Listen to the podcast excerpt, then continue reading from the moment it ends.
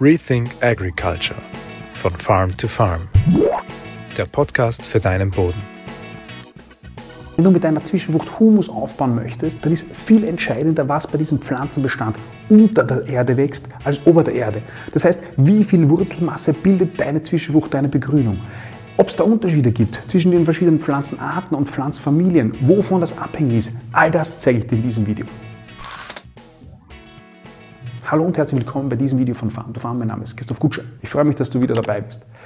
Humusaufbau ist einer der zentralen Funktionen beim Anbau von Zwischenfrüchten, weil Humusaufbau viele Vorteile bringt, keine Frage. Es gibt gar nicht so lange her, 10 Jahre oder 15 Jahre, aber das sehr große neue Erkenntnisse, wie Humusaufbau funktioniert. Und da hat sich gezeigt, dass es viel, viel entscheidender ist, was unter der Erde passiert, als was über der Erde passiert. Für den Humusaufbau entscheidend ist natürlich die Biomasse über der Erde, aber einen viel größeren Anteil leistet die Wurzelbiomasse. Da gibt es Untersuchungen, die zeigen konnten, dass der Kohlenstoff, der als Humus im Boden längerfristig gebunden ist, fast zur Hälfte aus Wurzelmasse kommt und nur rund um 10% aus dem Spross kommt. Der Rest wiederum, und auch ganz entscheidend für den Humusaufbau daher, kommt durch Wurzelausscheidungen, also durch die Exudate der Wurzel und durch abgestorbene Mikroben.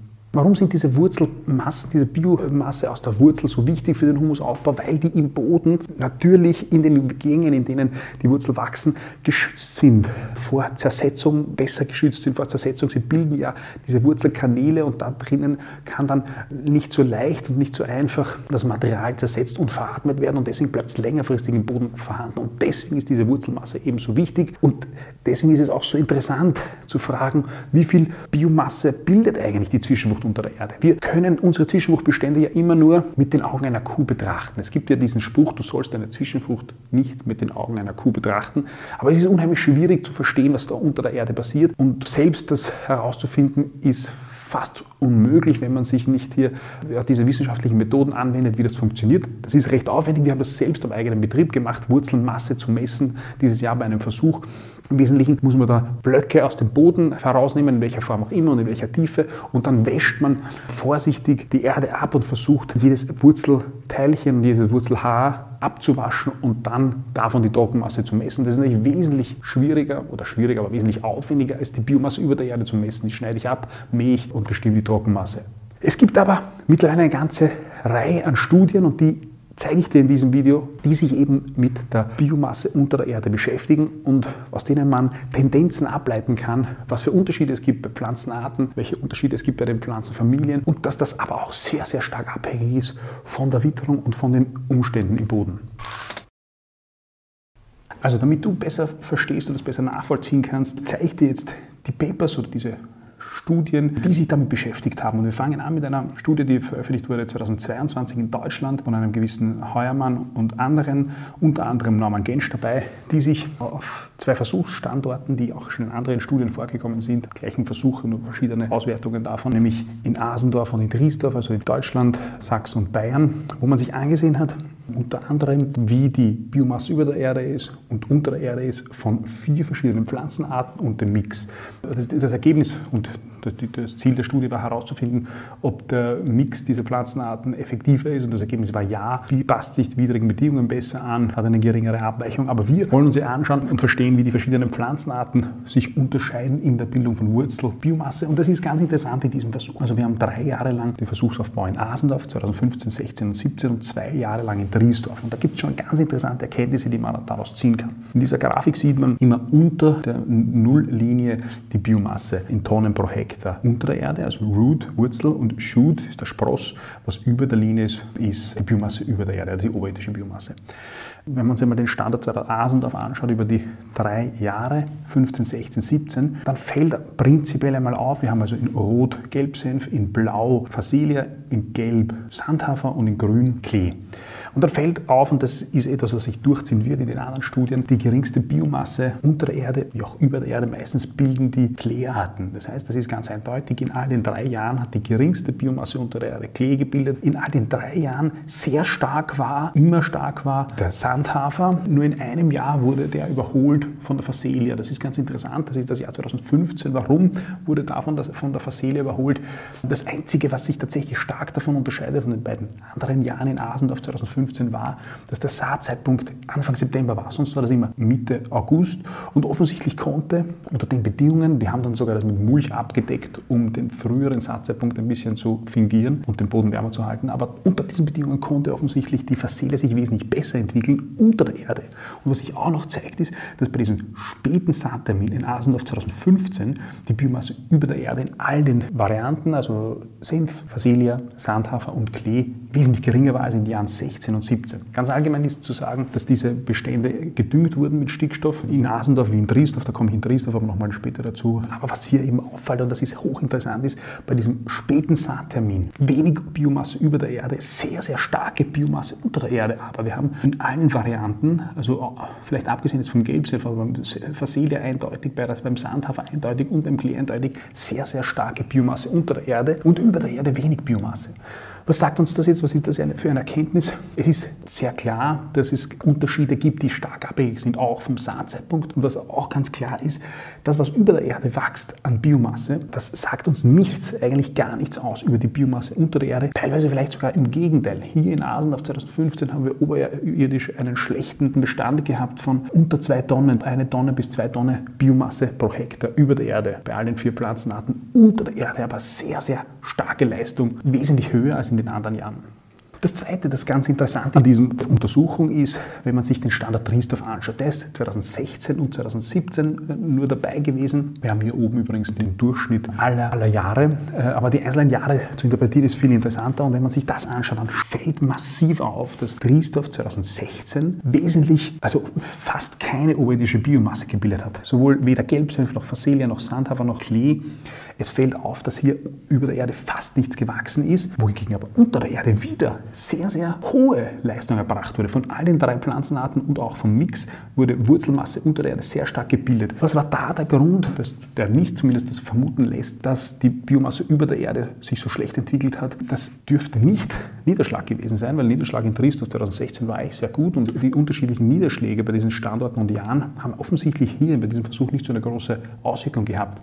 In Triesdorf 2016 aber ganz eindeutig war, dass der Enmin-Gehalt vor der Aussaat der Zwischenfrucht im August sehr, sehr gering war. Und zwar haben die das auch im Paper untersucht. Wir sehen in Triesdorf 2016 einen Enmin-Gehalt von nur 12 Kilogramm Stickstoff, mineralisierten Stickstoff pro Hektar. Und offensichtlich hat das nicht ausgereicht, um den Pflanzen einen ausreichenden Schub zu geben, hat das nicht ausgereicht, um oberirdische Biomasse zu bilden stark, aber hat einen hohen Anreiz gebildet, das ist zumindest meine Interpretation von dieser Untersuchung, hat es einen hohen Anreiz gebildet, dass die Pflanzen unter der Erde Gas geben und die Wurzeln sich massiv entwickeln. Auch Triesdorf wurde mit Stickstoff gedüngt, beiden Jahren mit Calcium, also mit ähm, Calciummonsalpeter, aber in dem Jahr 2016 erst sehr spät, also Ende September kam, wurde diese Düngung durchgeführt, die Aussaat war dann im August Mitte August, glaube ich. Und die Düngung war dann offensichtlich oder vermutlich schon zu spät. dass die, die Untersuchung der Biomasse erfolgte Ende Oktober. Das heißt, da hat vermutlich nicht mehr das passieren können, was hätte passieren sollen. Aber für mich eine sehr, sehr interessante Erkenntnis ist, dass offensichtlich der mineralisierte Stickstoff, und das deckt sich auch mit, konkret mit, einem, mit einer Beobachtung, die ich dieses Jahr bei uns hatte am Betrieb, auch am Versuch, habe ich ein Video kürzlich erst dazu gemacht, dass der mineralisierte Stickstoff im Boden ganz, ganz entscheidend für die Entwicklung der Biomasse ober der Erde ist. Unter der Erde sehen wir aber, dass in Triesdorf 2016 starke Leistungen erbracht wurden. 2017 war dann die, der, der, der Emingehalt auch gering gering, aber nicht so gering. Da war es um die 23 Kilogramm Enmin pro Hektar. Aber die Düngung, die Stickstoffdüngung ist früher durchgeführt worden. Und ich denke, dass das der Grund war, dass 2017 oberirdisch sich mehr entwickelt hat. Durchziehen tut sich aber auch hier in Triesdorf an diesem Standort die geringste Biomasse unter der Erde bilden Klee, Leguminosen, sehr stark ist Sandhafer, aber auch hier in, dem Jahr, in diesen beiden Jahren war der Gelbsenf aus der Familie der Gaulsbüttler sehr stark, die Facelia hat geschwankt. Wenn wir uns ein anderes Paper anschauen aus Frankreich, das, das ist aus ähm, 2020, glaube ich. Das, nein, das ist auch aus, 2000, das ist aus 2021, 2022, also dieses Paper aus 2021 dann hat man sich das über vier Jahre angeschaut. Das heißt, wir hatten, haben das Jahr 2016, 17, 19 und 2020 und haben in den ersten Jahren M Gelbsenf, T Turnip, also Rübse, R Radish, also Ölrettich, Futterölrettich. Im zweiten Jahr ist dann V Fetch, also in dem Fall Purpurwicke, bengalische Wicke, eine Wickenart hinzugekommen, die bei uns jetzt nicht so verbreitet ist. Ist auch ganz interessant zu sehen, wie in den anderen verschiedenen Ländern Zwischenfruchtarten verwendet werden. Und dann in den Jahren 19 und 20 wurden, das sind die rot und gelb markierten Balken, noch die Mixes mit beurteilt. Wir schauen uns aber wieder hauptsächlich die einzelnen Pflanzenarten an, um eben zu verstehen, wie, was für Unterschiede gibt es bei Pflanzenarten und Pflanzenfamilien. Und hier sehen wir, dass innerhalb der Brassicas, also Gelbsenf, Rübse und Ölrettich sind alles Brassicas, sind Kreuzblütler, das offensichtlich, und das zeigt sich in all den vier Jahren, der Ölrettich die höchste Biomasseleistung unter der Erde hat. Das, den Wurzelbiomasse ist beim Ölrettich am stärksten gebildet worden. In diesem Versuch der geringste Leistung hatte unter der Erde der Gelbsenf, innerhalb der Kreuzblütler und dazwischen irgendwo die Rübse. Es zeigt sich auch ganz eindeutig, das sehen wir in all diesen Untersuchungen, die wir uns jetzt anschauen, dass unter der Erde die Leguminosen nicht so eine hohe Leistung zusammenbringen. In dem Fall auch die Wicke, also die, diese Purpurwicke, die sogar im Jahr 2019 eine höhere Biomasse schaffte als die Kreuzblütler. Warum das im Jahr 2019 hier so war, kann ich nicht sagen. Vielleicht lag es auch an der Stickstoffverfügbarkeit oder der Nährstoffverfügbarkeit.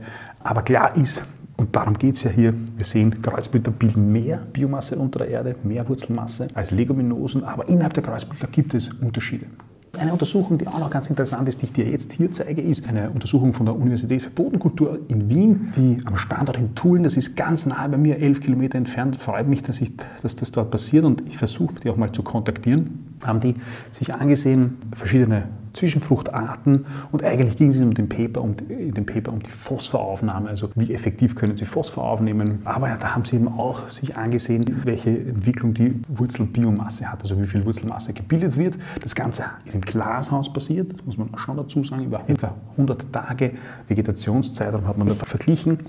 Und in zwei Böden, nämlich einmal ein sehr calciumcarbonathaltiger Boden mit einem pH-Wert von 7,6 und das ist dieser Calcareous Soil, ich weiß nicht, wie man das in Englisch richtig ausspricht, und daneben der Decalcified Soil mit gar keinem Calciumcarbonat und einem pH-Wert von unter 7, 6,7 glaube ich, also saures Milieu und hat dann verglichen, wie sich die, die Phosphoraufnahme in den Böden äh, unterschiedlich entwickelt und aber auch eben angeschaut, wie ist das Biomasse über der Erde und unter der Erde.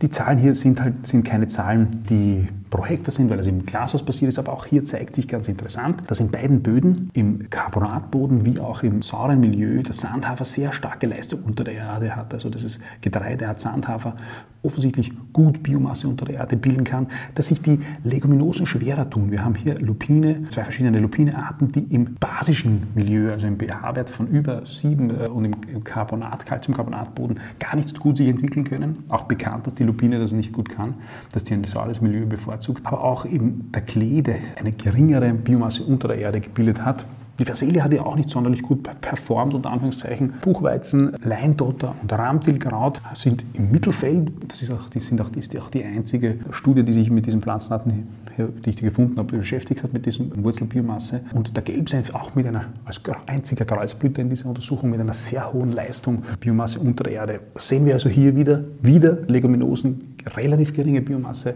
unter, Bildung unter der Erde, relativ wenig Wurzelbiomasse. Sandhafer, also ein Gras, sehr hohe Biomasse unter der Erde, aber auch Kreuzblüter, in dem Fall Gelbsenf, sehr hoch. Was aber Ganz interessant ist an dieser Untersuchung, die haben sich auch die Phosphoraufnahme angesehen und da zeigt sich ein anderes Bild, nämlich, und deswegen sind diese Leguminosen ja so wichtig, nicht nur was den Stickstoff betrifft, die Stickstoffbindung aus der Luft, sondern auch was die Leistung betrifft, Phosphor zu binden. Gibt es in letzter Zeit, in den letzten Jahren, auch im Rahmen des Catchy-Projekts, interessante Erkenntnisse, dass, dass die Leguminosen offensichtlich eine, oder der, die Kleearten eine sehr hohe phosphorbindende Leistung haben. Und wenn man sich in dieser Untersuchung ansieht, den Phosphoranteil im Gramm pro Kilogramm in der Biomasse, dann zeigt sich, dass der Klee sowohl in, der, in dem basischen Milieu wie auch im sauren Boden sozusagen sehr, sehr hohe, also die höchsten, den höchsten Phosphoranteil hat. Das heißt, der konnte sehr gut Phosphor binden und auch in absoluten Zahlen unter der Erde äh, spielt da plötzlich der Klee ganz eine ganz andere Rolle und konnte fast so viel Phosphor binden beiden Varianten unter der Erde in der Wurzelmasse wie der Sandhafer, obwohl der viel, viel mehr Biomasse gebildet hat. Das heißt, das ist ganz wichtig. Klee bildet zwar vielleicht weniger Biomasse, Wurzelbiomasse unter der Erde, aber hat ganz andere Vorzüge und Leistungen, nicht nur den Stickstoff, sondern auch den Phosphor und die Zusammenarbeit der verschiedenen Pflanzenarten. Das macht es ja aus. Wenn wir uns dann noch ein Paper anschauen aus den USA, das ist aus 2020 und hat drei verschiedene Pflanzenarten und auch die Mixes, aber wir schauen uns wieder nur die Pflanzenarten an, nämlich Raps, Inkarnat, Klee und Tritikale verglichen, und zwar die Wurzelmasse unter der Erde im Herbst und im, im Frühjahr 2016, 17. Äh, in dem Fall sind, sind die Angaben in Kohlenstoff, in KC pro Hektar. Wir haben sonst immer die Trockenmasse gesehen. Ungefähr die Hälfte kann man sagen der Trockenmasse von der Wurzelbiomasse ist Kohlenstoff. Das heißt, man könnte so ungefähr mal zwei rechnen, um ein Gefühl zu bekommen, wie viel Trockenmasse pro Hektar hier ist. Aber es geht ja hier nur um die Verhältnisse zueinander und dafür reicht das vollkommen. Und hier zeigt sich auch ein ganz interessantes Bild und ein Bild, das wir, das wir auch in den anderen Studien sehen. Wir sehen hier im oberen Bereich den gesamten Biomasse unter der Erde wieder mit dieser Nulllinie unter der Erde ist Root ist die Wurzel, über der Erde ist Shoot, also ist die, der Spross. Und am stärksten Leistung hat sowohl im Herbst, aber vor allem dann im Frühjahr die Tritikale gehabt und die geringste Leistung wieder der Inkarnatklee und der, der Canola, der Raps auch mit einer sehr starken Leistung. Was erwähnenswert ist, man hat zwischen den Reihen, also diese Zwischenfrucht wurde in einer 19 cm Abstand Reihe ausgesät, dann hat man die Gesamt Wurzelbiomasse äh, analysiert und dann aber auch noch die Wurzelbiomasse zwischen den Reihen, um ein bisschen ein Gefühl für die Architektur zu haben, der Wurzel, die Wurzelarchitektur zu haben, die man aber das, das eigentlich nur bestätigt, was zu erwarten ist. Nämlich hier sieht man, dass ganz klar im Frühling wie auch im Herbst die Tritikale durch das komplett andere Wurzelbild, wie, äh, wie die Leguminose, aber insbesondere die Kreuzblütler, in der, zwischen den Reihen viel, viel mehr Wurzelmasse von der Tritikale gefunden wurde, durch die durch diese, durch diese Verteilung, durch diese horizontale Verteilung der Wurzel, wie von den Kreuzblütern. Das heißt, die Kreuzblüter, selbst wenn sie die gleiche oder auch eine sehr, sehr hohe Leistung an Wurzelbiomassebildung haben, haben sie logischerweise mehr Pfahlwurzel, wachsen mehr vertikal nach unten äh, und bilden in die Breite weniger und es ist weniger in der Breite zu finden, was beim Getreide nicht der Fall ist. Und zuletzt noch eine Studie, ebenfalls aus den USA, die ebenso äh, Getreide, Kreuzblütler und Leguminosen vergleicht und auch hier die Wurzelbiomasse, also Shoot ist hier in dem Fall über der Erde und hier unter der Erde. Was zeigt sich hier rot gefärbt sind die Getreidearten. Auch hier sehen wir, die Getreidearten haben die höchste Wurzelbiomasse. Es gibt aber große Unterschiede in der Sorte. Und das ist hier ein entscheidender Punkt, der noch zu bedenken ist. Es gibt tatsächlich Unterschiede in den verschiedenen Sorten in der Bildung der Wurzelbiomasse unter der Erde. Es gibt aber dazu noch viel zu wenig Untersuchungen. Die Züchter beschäftigen sich da meines Wissens noch gar nicht damit. Und in dem Fall, und das ist das Besondere an dieser Untersuchung, wir sehen also hier im Rot, die Gräser haben die meiste Wurzelbiomasse gebildet, in Blau die Leguminosen wieder weniger und hier haben sogar die Kreuzblütler weniger oder gleich wenig oder weniger also im Verhältnis gleich viel Wurzelbiomasse gebildet in Grün hier wie die Leguminosen.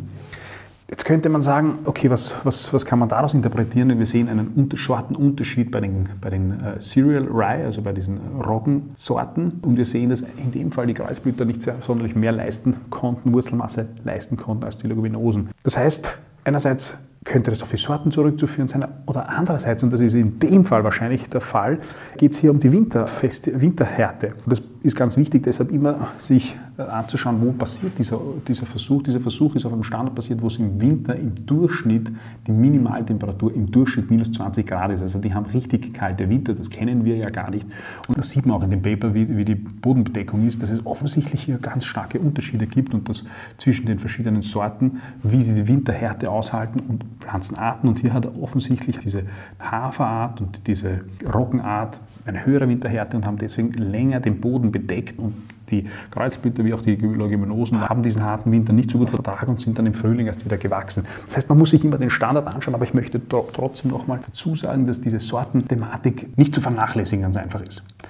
Okay, was das heißt, was ist das Ergebnis? Gibt es Unterschiede in der Wurzelbiomasse zwischen den verschiedenen Pflanzenarten? Ja, insbesondere zwischen den Pflanzenfamilien. Sehr hohe Wurzelbiomasseleistung haben ganz offensichtlich die Getreidearten, Sandhafer, Tritikale, Roggen, vermutlich auch andere Süßgräser, also zum Beispiel Sudangras, einjähriges Reihgras, auch sehr starke Wurzelbiomasse haben. Kreuzblütler, das schwankt aber stärker und es gibt offensichtlich innerhalb der Kreuzblüter Unterschiede. Man konnte in diesen Studien eine Tendenz sehen, dass am meisten Leistung der Ölrettich hatte und eher weniger im Verhältnis dazu in dieser einen Studie der Gelbsenf. Die Phacelia und die anderen Pflanzenarten, da gibt es noch nicht so viele Untersuchungen, das dürfte aber groß schwanken. Klar ist, wir sehen, Leguminosen haben eine geringe Wurzelbiomasse, Leistung im Vergleich zu den anderen Pflanzenfamilien, aber sie haben dafür ganz andere Vorteile und ganz wichtige Vorteile und dürfen deshalb den Mischungen nicht fehlen.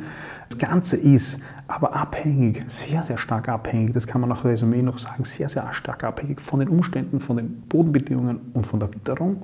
Und ganz, ganz klar ist, du kannst keine Aussage treffen über die Wurzelbiomasse, also darüber, wie viel unter der Erde wächst, anhand dem, was über der Erde wächst. Also, ich hoffe, ich habe dir was mitgeben können in diesem Video. Ein bisschen mehr Licht ins Dunkel zum Thema, was unter der Erde eigentlich wächst bei den Begrünungen und Zwischenfrüchten. Ich hoffe, wir sehen uns beim nächsten Mal. Bis bald.